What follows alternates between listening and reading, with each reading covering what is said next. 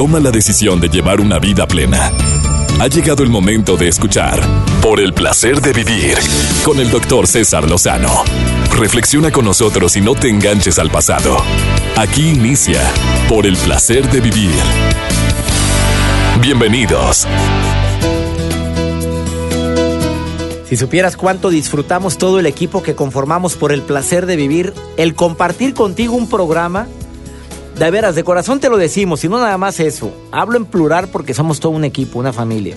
Todos los temas los pensamos, los tratamos en una junta previa, vemos que sea un tema actual y lo hacemos el programa así, eh, como me gustaría ser escuchado si yo viviera algo similar. Tú sabes que hoy más que nunca hay familias mixtas o reconstruidas, que son los términos más comunes.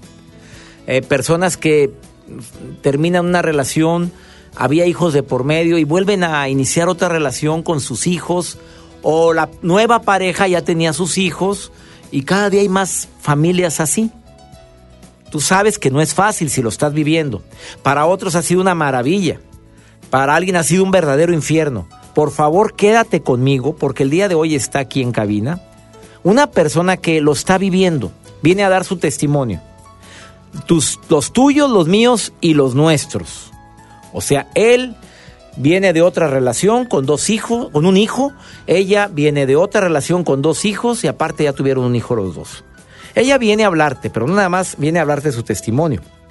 Ella es psicoterapeuta, ella es especialista en el tema y dice, sí se puede. Pero ten cuidado con cuatro graves errores que se cometen.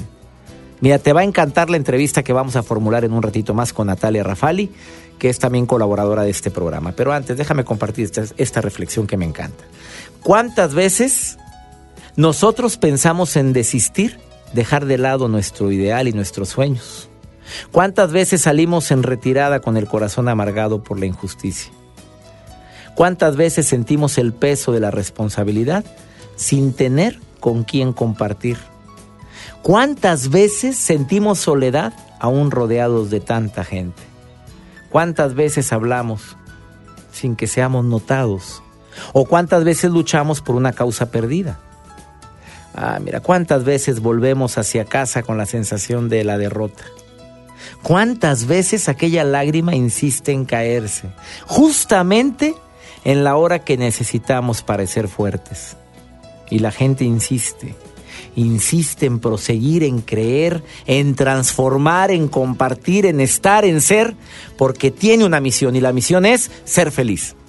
Me encantó esta reflexión, desconocemos el autor, la encontró la producción del programa, me llegó en un momento muy indicado, porque muchas veces, y de veras me ha pasado y creo que a ti también, tienes ganas de aventar la toalla, decir ya, basta pero después sabes que tu misión es ser feliz o hacer feliz a alguien y ahí agarra uno más fuerza. Te doy la bienvenida por el placer de vivir. Te aseguro que te va a impactar la nota del día de Joel, que el día de hoy es para mí una de las más emotivas notas que has compartido, Joel. Eh, ¿Es así o no? Te, le va a llegar a la gente, pero fuerte. Sí, doctor. De hecho, tengo las fotografías. Ya sé que siempre las comparto, pero... Sí, pero la foto de hoy sí me conmovió A mí muchísimo. también. Me puso la piel chinita. Mira, ¿quieres saber de qué se trata su nota? Por favor, quédate conmigo en el placer de vivir y escucha el testimonio de una especialista que está viviendo lo de lo- los tuyos, los míos y los nuestros. ¿Cuánta gente me estará escuchando ahorita que lo va a vivir o lo está viviendo y te va a servir mucho las recomendaciones que te va a decir Natalia Rafali? O a lo mejor tu hija lo está viviendo, una hermana. Conviértete en un buen consejero al tener información, porque el conocimiento da seguridad. Iniciamos. Por el placer de vivir con el doctor César Lozano. Alguien me preguntó en alguna ocasión cuáles son las causas principales. La palabra que se utiliza más en una relación fallida es la palabra fracaso. En un primer matrimonio, de alguien que quiere iniciar otro, otra relación. Pues ya sabes, la primera que dicen, ahí te lo voy a decir por orden de importancia aparte. Eh, el cónyuge inmaduro, y ahí agrégale.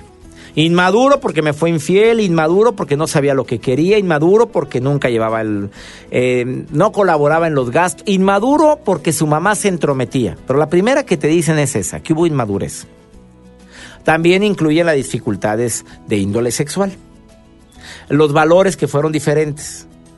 Eh, de veras que desafortunadamente eso es lo que sucede en una primera relación. Pero en un segundo matrimonio, cuando tú conoces a alguien que ya lleva dos nupcias o dos relaciones, empieza a haber problemas más fuertes. O sea, tú eh, quiero iniciar mi relación con alguien que ya tiene sus hijos o ya tuvo una vida en común con alguien que significó mucho en, en su vida. Bueno, la crianza de los hijos, los míos o los de él o los nuestros las dificultades económicas, quién paga, quién no paga, quién va a hacerse responsable de los gastos de tu niño que ya entró a la universidad. Y yo, ¿por qué? Porque eso llega a pasar.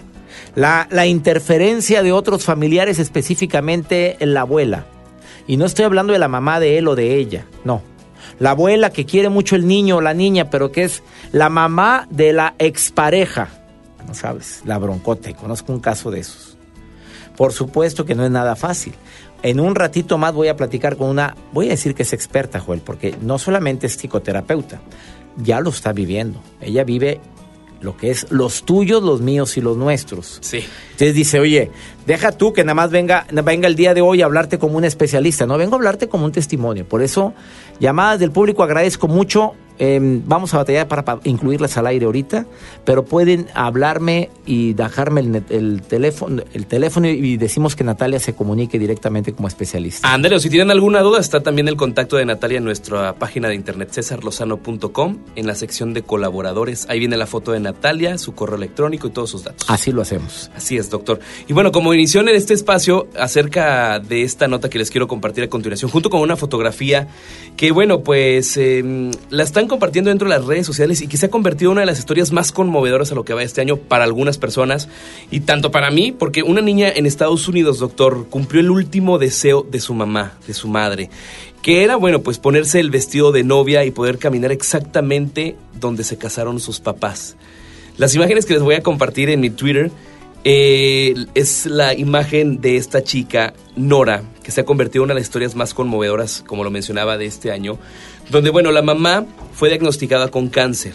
La mamá con el nombre de Amber Davis, que es eh, madre de tres hijos, pidió a una fotógrafa una sesión con su hija Nora para poder eh, escenificar el día de su boda, uno de los días pues, más importantes de, de, la vida de muchas personas y sobre todo de ella. Y sobre todo para rendirle el homenaje la niña se puso el vestido de la mamá, sus aretes, la boda, todo lo que usó en accesorios de la boda.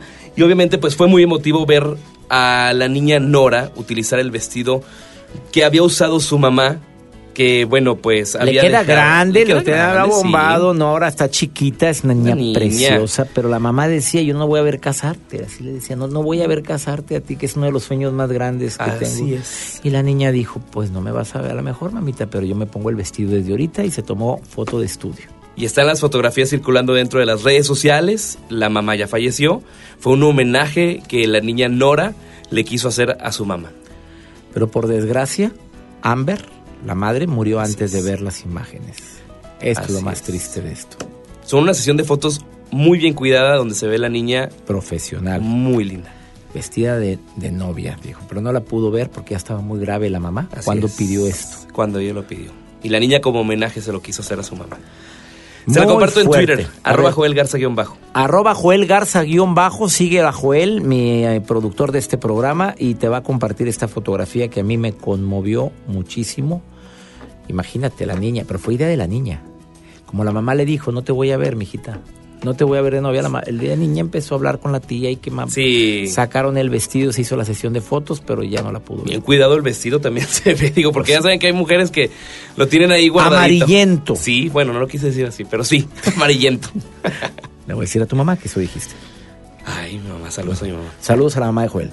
Eh, una breve pausa, no te vayas y platicamos. Va a estar muy buena la plática que tengo con Natalia Rafali después de esta pausa, que ella viene a decirte cómo poder manejar una familia mixta o reconstruida cuando existen los tuyos, los míos o los nuestros, o existe uno tuyo o uno mío, no tenías tu hijo, no tenías tu hijo, pero empieza a haber ciertos conflictos. Y ella dice que hay cuatro grandes conflictos que puedes evitar. Te los platico después de esta pausa aquí en El Placer de Vivir. Ahorita volvemos. Por el placer de vivir con el doctor César Lozano. Nadie mejor para mí en este momento para que me hable de familias reconstruidas o mixtas, porque soy reconstruido, soy medio feo. Familia mixta Que Natalia Rafali, que es psicopedagoga, especialista en trastornos de aprendizaje y en terapia breve sistémica.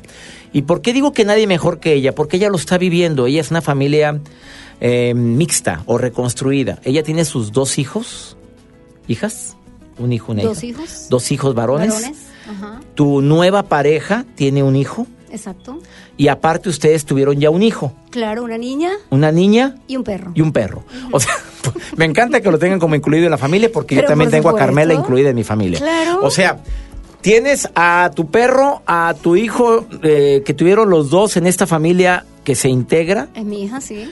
Más el hijo de él, Exacto. los hijos tuyos. Exacto. Amiga, Los tuyos, los míos y los a ver, dime, doctor. dices que hay cuatro reglas básicas. Sí, A ver, dirija, dirígete a la gran cantidad de familias reconstruidas que pueden estarnos escuchando ahorita. Y esas que yo veo también en mi consultorio y eso que yo he vivido. O sea, cada día hay más para empezar. Sí, definitivo. Ajá. matrimonios que no se mm, que fracasan, no quise la palabra fracaso, que, que no pudieron prosperar Exacto. y que deciden unirse a otra persona que ya tenía sus hijos. Exacto. O no tenía sus hijos, pero tú sí. Exacto. ¿Cuáles son las reglas? Lo primero que tienes que tomar en cuenta es que no puedes desaparecer del planeta a las demás personas que estuvieron involucradas en esta familia. Es decir, mi familia mixta, por ejemplo, que son los tuyos, los míos los nuestros, está eh, de alguna manera incluida la ex esposa de mi esposo, el hijo de mi esposo, ¿verdad? El ex, mi ex esposo, mis dos hijos, nuestra hija y el perro. Es decir, todos ocupan un lugar y de alguna manera... Y tú no entran celos cuando dice, tengo que hablar con mi ex por esto. Fíjate que no. Ha ido a la casa. Claro que sí, Eh, se ha quedado a dormir en nuestra casa. Por ejemplo, cuando mi hijo se graduó hace poco de prepa, él estuvo en la casa con su actual esposa, que también la tengo que incluir, porque ella de alguna manera también tiene cierta. Tu ex esposo también ha estado incluido. Claro que sí, sí. Mi ex esposo estaba incluido, como le digo, ha ido a dormir a nuestra casa con su actual Ah, esposa. yo pensé que el ex esposo, la ex esposa de tu actual pareja. También con- no hemos tenido la oportunidad, ella no ha venido a Monterrey a convivir con nosotros acá, pero sí, sí, ella vive actualmente en Miami, hemos estado allá y tenemos una relación muy inteligente, doctor. Yo creo que se trata de mantener relaciones inteligentes. Tú no tienes que amar o no tienes que sentir algo mm, más allá del amor o de la amistad profunda para poder tener una comunicación abierta con una persona. Tú puedes tener una relación inteligente, por ejemplo, con la ex esposa de mi esposo sin ningún problema. Bueno, pero seamos sinceros, no falta la celosa o el Pero por celoso. supuesto, y de O sea, él te hizo feliz en su momento. Ajá. No falta que tu marido te diga un día, Sí. no lo quiero ni ver, porque pues hay gente que, oye, sí, si en ma- matrimonios de repente sales con que, a ver, y tu exnovio aquel, el jugador de fútbol americano, a mí no me vengas con fregaderas, ¿qué hacías? Y es que de eso Y de se trata. morbosón preguntando. Y es que de eso se trata, que tú como adulto mm, tengas la madurez suficiente y necesaria Para para, contestar. Para, para ni siquiera hacer ese tipo de comentarios. ¿Y Para cuando no te lo en hacen? eso. Entonces ahí sí tienes que tener tú la madurez necesaria para contestar ante eso. Es decir, el- lo que me está pasando en este momento es que estoy aquí contigo es donde quiero estar. Lo que no fue en tu año, no fue en tu daño. Exactamente. ¿Te gusta la respuesta? Wow, qué. Segunda regla. Entonces, es incluir, como la, la primera es incluir a todos los que participan dentro de este tema. Luego, la comunicación abierta que tenemos que tener con los hijos. Porque lo que es verdad es que ellos van a recibir muchísimas eh, instrucciones, muchísimas eh, reglas o, o- o normas a seguir. Entonces, mientras más congruencia haya entre esto, pues mejor para ellos. Y evitar que ellos sean espías de la pareja. Es decir, a ver, eh, cuéntame lo que está pasando cada fin de semana que te vas con tu papá. Explícame todo lo que sucede, pero eso sí, no le vayas a decir nada a él que me estás contando. Esto es grave error, utilizarlos a ellos como espías, porque a veces inclusive ellos están con nosotros, por ejemplo, eh, mis hijos están conmigo y con mi pareja, y luego se van un fin de semana con su papá y con la pareja de su papá, y luego un fin de semana con sus abuelos. Y muchas veces sucede que en cada uno de estos contextos familiares o estas dinámicas familiares, eh, eh, pretenden que el niño vaya llevando información de una casa a otra eh, sin que el otro se entere. Y todo esto con, además siempre con la intención de hacerle el bien al niño, ¿no? Nada, y esto No le estamos haciendo Les bien estás haciendo, y lo está diciendo una psicopedagoga. Exacto. O sea, tú eres terapeuta y psicopedagoga. Sí. O sea, te- seamos sinceros, es un daño al niño usarlo de espía. Completamente, si tú tienes algo que, que necesitas saber acerca de lo que está directo. pasando, pregúntalo directamente. Como te digo, no tienes que amar a esa persona para sentarte a hablar abiertamente con esa persona. Después de esta pausa, me vas a contestar lo siguiente. Porque tú lo has vivido, porque tú tienes los tuyos, los míos y los nuestros. Así es. Cuando su hijo, mira lo que me están preguntando. Ok. Cuando María pregunta, cuando su hijo comete un error, ¿quién debe de llamar la atención? Porque yo estoy casado con un hombre que tiene dos hijos. Uno de ellos es tremendito, grosero, altanero y me falta a mí el respeto. Yo lo soy el que lo debe de corregir o él. ¿Me lo contestas después de esta pausa? De acuerdo. Natalia Rafali, psicopedagoga, especialista en trastornos de aprendizaje y, te- eh, aprendizaje y terapia breve. Estamos hablando de familias reconstruidas o mixtas, que el tema está muy bueno, amiga. Ahorita Gracias. volvemos. Por el placer de vivir con el doctor César Lozano.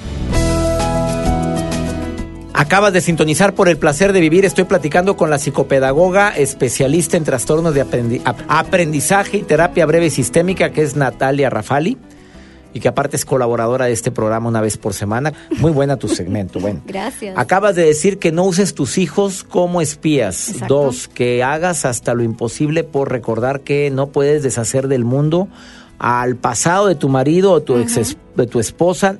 O sea, me refiero a su pareja, a su expareja, porque son parte de tu familia. Bueno, de indirectamente tiene algo que ver con la vida que estás llevando No ahorita. viven en- bajo el mismo techo, por supuesto, pero sí tienen algo que ver en tu vida, en la vida de tus hijos y, y tuvieron algo que ver Contéstale esto a una persona que se llama María y pregunta, tengo los hijos de mi pareja, yo no tengo hijos, pero tengo dos viviendo en mi casa, que son los hijos de su nueva pareja.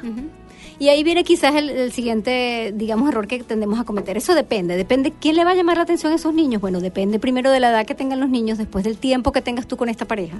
¿Ok? Son dos factores importantes. Hay muchas veces que la pareja pretende que una vez que se inicia la relación, luego, luego esa nueva persona que entra a ser parte de la familia ya es tu papá o tu mamá. Y, Y no, le, no le exijas que te diga papá ni mamá. No, eso es un error grandísimo. No es tu papá o tu mamá, es, tu, es una persona que está, es la, es la pareja de ¿Cómo tu- se le tu llama? papá. ¿El nombre? La sí, le puedes decir María, en este caso se llama, ¿verdad? La persona que está interviniendo. Es, es, la realidad es que ella es María y es la, la pareja de tu papá, no es tu mamá. Entonces, pretender que eso se haga luego, luego, una vez que se inicia la relación, es un error grande. ¿Y porque si el niño decide decirte mamá? Eso ya es una decisión del niño. Entonces, él- tú le diste la libertad al niño para que lo hiciera, pero no se lo impusiste. Lo que no puedes es imponerlo. Él tiene que tener su momento, su espacio. Él en su momento lo hará. Es decir, lo ideal sería que tú eh, iniciaras en- con una relación de amistad con ese niño o con ese, sobre todo si son adolescentes, que la propuesta sea una relación de amistad y de respeto, que luego se puede convertir en una relación. Nunca vas, nunca vas a ser papá o mamá de ese niño. A vas ver, a ¿y estar interviniendo ahí, Claro. eh, Cuando manera, es pero- una relación inicial, el que debe de llamar la atención es el papá. Es el papá biológico, O la mamá biológica. sí, sí, Tú no puedes hacerlo de inicio porque estás una, abriendo una relación, no un deberías canal. hacerlo, no deberías hacerlo de inicio y, y lo otro es caer entonces en el error de que no lo, no voy a permitir nunca que lo hagas, ese es otro error, dos errores, hacerlo precipitadamente, ¿verdad? O eh, simplemente no dejar que lo hagas. Eso es otro error. Una vez que ha pasado el tiempo y que ya se, ya se ha generado esa relación de confianza, de amistad, ya el niño está preparado para aceptar a esa nueva persona en su vida porque es un intruso. Tú lo puedes querer mucho, pero para el niño es un intruso. Entonces, una vez que ya ese espacio se, le has dado el espacio al niño para permitirle la entrada a esa persona, entonces es cuando él tiene cabida, a, evi- evidentemente, eventualmente, perdón, hacer algunas algunas observaciones, hacer algunas, porque además él está viendo la situación desde una manera un poco más objetiva, quizás que como tú lo, que como tú lo ves como padre. Entonces también puede hacer algunas eh, mm, propuestas, algunas observaciones, dar algunas alternativas de corrección o de normas que son completamente válidas y las puedes comenzar a introducir en tu dinámica familiar. Entonces hacerlo demasiado pronto o no permitir hacerlo es- es- son dos errores que no debemos cometer. ¿Cuál es el error más grande que se cometen en las familias reconstruidas? ¿Los tuyos, los míos, los nuestros o nada más los tuyos y yo y tú? ¿Cuál es el error más grande según tú como terapeuta El y como persona que lo está viviendo? El tema de los hijos de espí- el, el- utilizar a los hijos como espías Eso es más común. muy común y lo otro común es que por lo general un divorcio o una separación es un incidente lamentable y a veces doloroso.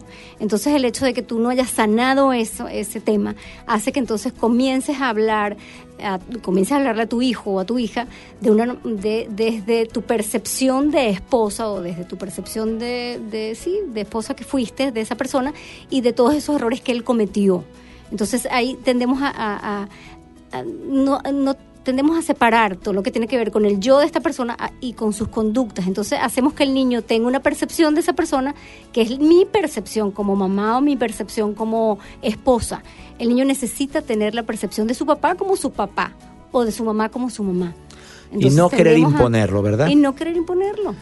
Te agradezco mucho que hayas estado hoy en el programa, Natalia Rafali. Gracias y más, a usted, mírate, a- acepto mm, con mayor razón tus sugerencias porque tú lo estás viviendo. Completamente. Tus dos hijas, hijos, perdón, los, el hijo de él y tu nueva hijita, fruto de esta nueva unión. Entonces, los tuyos, los míos, los nuestros, incluyendo el perrito. Exacto. Y tuvimos momentos difíciles, sí, delicados también.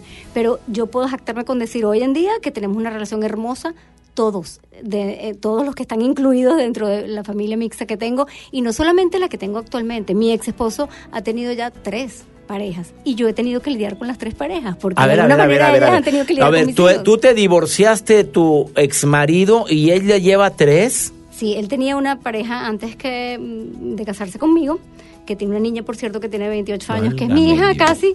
Y luego entonces él, después de, de haberse divorciado de mí, tuvo tres parejas más. Y yo he tenido que lidiar con todas, doctor, porque con la primera lidié porque claro que era la madre de la hija de él, ¿verdad? Entonces que tú la querías como una hija tuya, Pero por supuesto todavía la quiero como una hija mía. aunque no vives con ella. Aunque no vivo con ella, tiene tenemos una relación muy linda, ella tiene relación bellísima con sus hermanos, es decir, muy bien. Y luego entonces he tenido que lidiar con las otras tres porque de alguna manera ella, ellas han tenido que estar con mis hijos. Entonces, sí se cosa. puede, el mensaje es que sí lo puedes hacer. Y lo que realmente afecta a los niños no es el divorcio, es el proceso de cómo Mira, lo llevan voy los a quedarme con lo que dijiste, una relación inteligente. ¿te Así parece? es, eso es todo. Natalia Rafali, ¿dónde te puede encontrar el público? Natalia Rafali en Facebook con 2F y 2L y en Instagram arroba N Rafali con 2F y 2L. 2F y 2L, Rafali. Exacto. Gracias por estar hoy aquí. Gracias a usted, doctor. Una pausa, ahorita volvemos. Por el placer de vivir con el doctor César Lozano. Un segmento que ha gustado mucho en este programa es la recomendación de la pantalla grande y es con Dari Mantecón, una compañera que me le gusta mucho el cine, que le encanta leer sobre cine y hace recomendaciones en este programa. Hoy está aquí conmigo en cabina antes de presentar su segmento. Déjame platicar contigo, Dari, ¿cómo estás? Muchísimas gracias, doctor. Muy, muy contenta. Y pues sí, como bien dice, mi vida gira en torno al cine. Trato de que así sea. Me encanta. Para mí es una ventana eh, de aprender, de conocer a otras personas, otros problemas y de reconocerme a mí también. Entonces, el cine para mí siempre, siempre ha sido y Pero desde siendo. niña te ha gustado. Sí, la verdad es que sí. ¿Ya pensaste algún día que ibas a ser una persona que puede criticar o recomendar una película en base a hechos, en base a... Te pones a investigar la película. O sea, Yo- no recomiendas cualquiera. Lo que yo sabía y diferenciaba entre mis amiguitas en ese momento era, yo me sabía los nombres de los actores, hasta de los directores, y pues mis amiguitas, obviamente que para nada. Entonces sí, para mí siempre fue un, yo quiero saber, este actor ya lo ubiqué de aquí, de acá, siempre, siempre estuve tratando de, de investigar más. Bueno, y tú dices, ah, antes de que me recomiendes la película esta semana en tu segmento, ya oficialmente, que este año vienen estrenos muy interesantes. Continuamos con los estrenos de los superhéroes, por supuesto, eso no se va a acabar, pero también ahora vienen las películas basadas en cuentos. Creo que en general es un cine muy para familia. Eh, van a tratar de hacer que la familia se reúna y pues a fin de cuentas monetariamente también es donde ya le dieron en el clavo. O sea, cuando la película es eh, clasificación A, es más dinero el que se recauda. Pero bastante, bastante, mucho más. Ahora mucho van a más una intentar de hacer películas. Mucho. Viene La Bella y la Bestia. Obviamente los superhéroes, pues bueno, ni se diga. Viene Wonder Woman, la película. Viene por fin la película de la Liga de la Justicia, donde vamos a ver a Batman, Superman, Aquaman, a todos estos superhéroes de DC. Continúan los de Marvel. Viene el nuevo Spider-Man. Realmente este, ahí, ahí se van a quedar. Aparte, a final de año viene Star Wars, la nueva, la- el nuevo episodio, del cual soy muy, muy, muy fan. Entonces, Ya me di cuenta que eres muy fan porque me la recomendaste en el programa y lo fui a ver. ¿eh? Claro. La de Star Wars, la pasada. ¿Y qué tal? Claro, me encantó, ¿eh? Sí, sí. Me encantó y más la actuación de Diego Luna. Diego Luna está Oye, ¿cuándo te imaginaste que un actor mexicano, Diego. Luna, iba a estar en una película, en una saga de Star Wars? ¿Cuándo, o de Star Wars? ¿Cuándo te lo imaginaste? Jamás le cambió la carrera por completo y él mismo sabía, él mismo en entrevistas dice, yo sé que a partir de noviembre, diciembre, mi vida va a cambiar.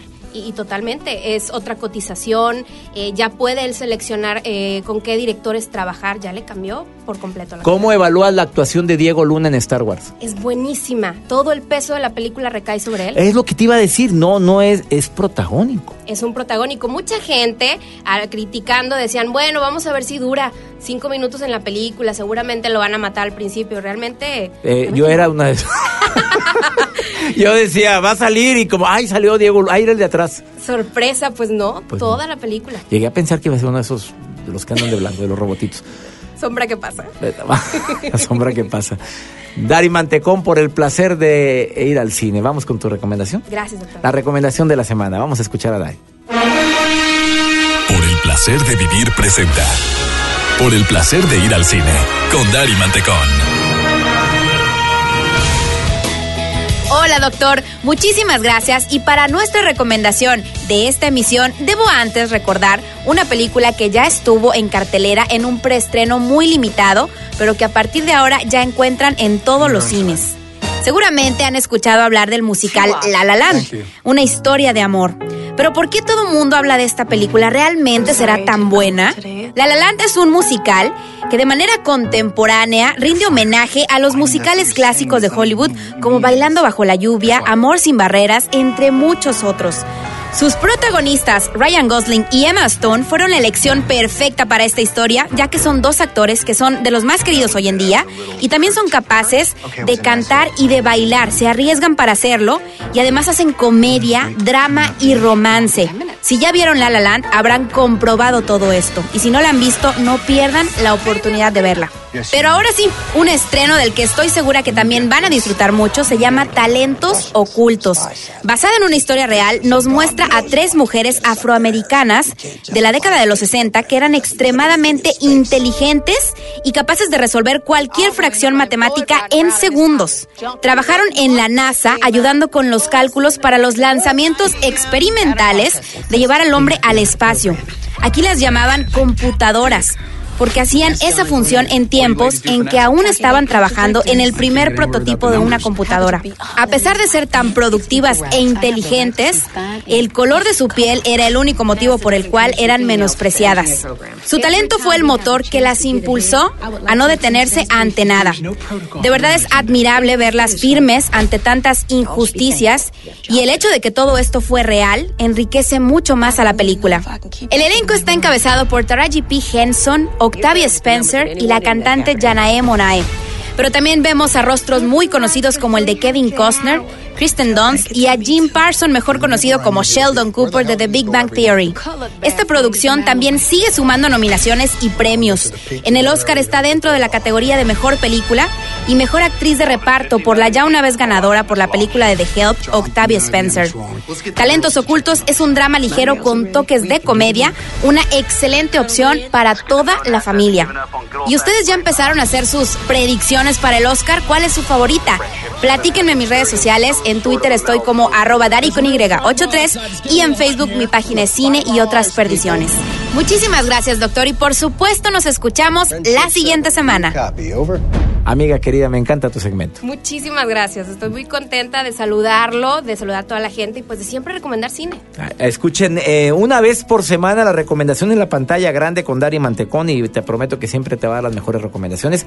Y así como construye, también has hecho garras. Trato de no. Realmente cuando hay una película mala lo digo. Di- y te pido que lo hagas. Ok. Te pido que lo hagas y te lo pido abiertamente el día de hoy. Cuando veas una película, porque tú vas al cine, pues no sé si diario, pero te avientas. Sí, va diario, ¿eh? A la diario. semana tres, cuatro veces fácil. Bueno, cuando veas una que digas, por favor no pierdan su tiempo, así quiero que me lo digas. Ok. ¿Aguantas? Muy bien. ¿Está Bueno, bien? No pierdan su tiempo, así nada más se llama. Trato Gracias. de que la gente ha- haga su propia opinión, pero está bien, así me voy a poner. Gracias. Dari Mantecón por el placer de ir al cine. Ya nos vamos. Esto fue por el placer de vivir y como siempre, con todo el cariño, con todo el gusto de siempre, todo el equipo que hacemos y conformamos este programa, te decimos gracias. Gracias Joel Garza, gracias a todos los operadores de audio en la República Mexicana. En el Valle de Texas, perdón, específicamente en El Paso y en Iglepaz, donde está, escuchan a través de Exa El Paso y a través de Exa Piedras Negras. Somos 28 estaciones de radio, incluyendo en Argentina, que estamos en sintonía todos los días en el placer de vivir. Que mi Dios bendiga tus pasos, Él bendice tus decisiones. Por favor, no olvides, el problema, la bronca, no es lo que te pasa, es cómo reaccionas a eso que te pasa. Ánimo, hasta la próxima. Por hoy concluimos por el placer de vivir con el doctor César Lozano. No te enganches, todo pasa. Escúchanos en la próxima emisión con más mensajes de optimismo.